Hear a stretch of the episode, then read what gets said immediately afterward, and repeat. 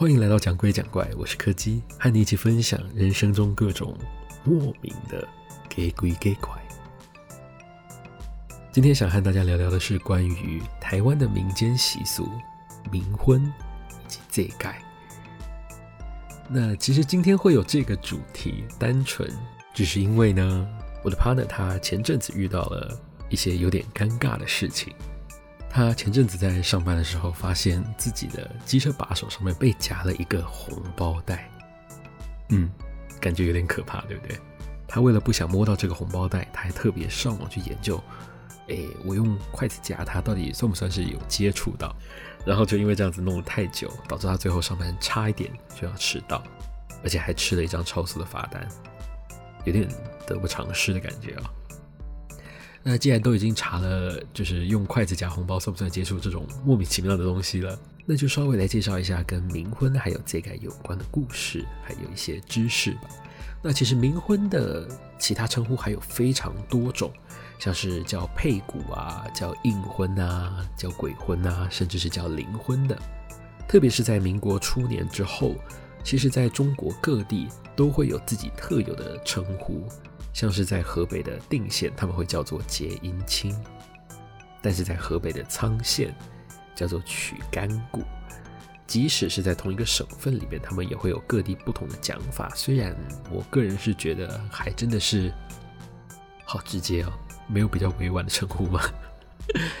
那根据古书上面的记载，其实在周朝的时候就有这样的习俗。根据记录呢，曹操对于十三岁就夭折的曹冲其实是非常喜爱的，所以他特别下聘已经过世的甄氏的小姐来作为曹冲的妻子。而且这一点其实和一般人的想象有点不太一样，冥婚大部分是出现在富贵人家，反而穷人家是很少见的。在习俗的安排上面，也没有比一般婚礼还要简单，什么媒人啊、迎娶啊、搭棚宴请啊、门前亮轿啊，这一项都不少的。唯一差别只是在于说，新娘的形式是以照片的方式来呈现，由送亲的太太捧给娶亲的太太，最后再把牌位或是照片放进喜房，和新郎并列着放。那大家熟悉的交杯酒啊、长寿面这些也一样会供在上面，在最后会另外选一个宜破土安葬的好日子，然后把女方起灵按照指定的时辰葬入男方坟的旁边。然后在日后，双方家庭还会选定后裔去过继，来承接这个香火。但是再回到台湾来，我们常说路边的红包不要捡，其实是来自于习俗所谓的娶神主，是过世的女方家属会把生辰八字还有照片放在红包袋里面，等着路人来捡。而这些女性通常都是未婚的身份，那男子捡到就是娶到，这时候在一旁待命。守候的女性家属就会跑出来祝福你，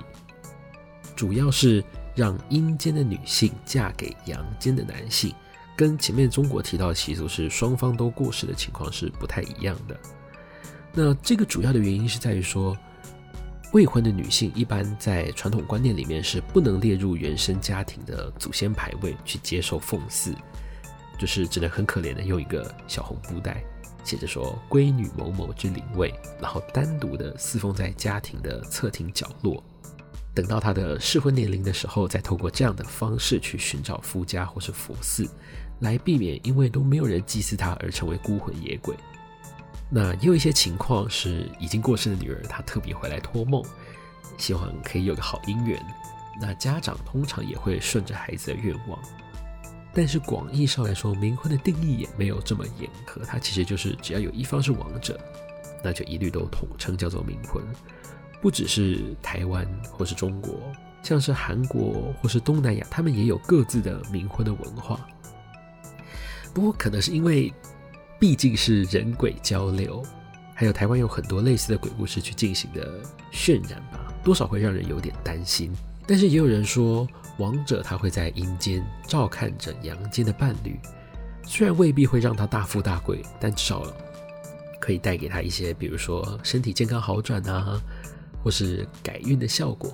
甚至也有一些男人会主动去追求冥婚来帮自己改运。那像是在现代里面，有时候会碰到其中一方死去的未婚情侣，他们也会举办冥婚。这个比较像是出自于他们家人对于自己已死子女的思念，或是情侣对着已经过世的另一半表示他们的思念以及忠诚。当然，冥婚并不是娶完就结束了，就像所有的夫妻一样，感情当然都是要维持，也就是你一定要定期的祭拜他，才能长长久久。但是相对起来比较麻烦的，就是这盖了。这个这盖又有人称它为祭解，或是补运，或是改运。但我觉得这个都是一个比较呃美化它的说法。有种做法是在红包袋里面放入纸钞、指甲，还有头发。呃，有时候还会有黄纸，主要是将当事人的厄运啊，或是灾祸，甚至是死劫，把它过继给。捡到这个东西的人，放入纸钞的用意，则是给捡到的人吃红做补偿。既然你捡了，就表示你心甘情愿的为这些丢掉的人去过这个运。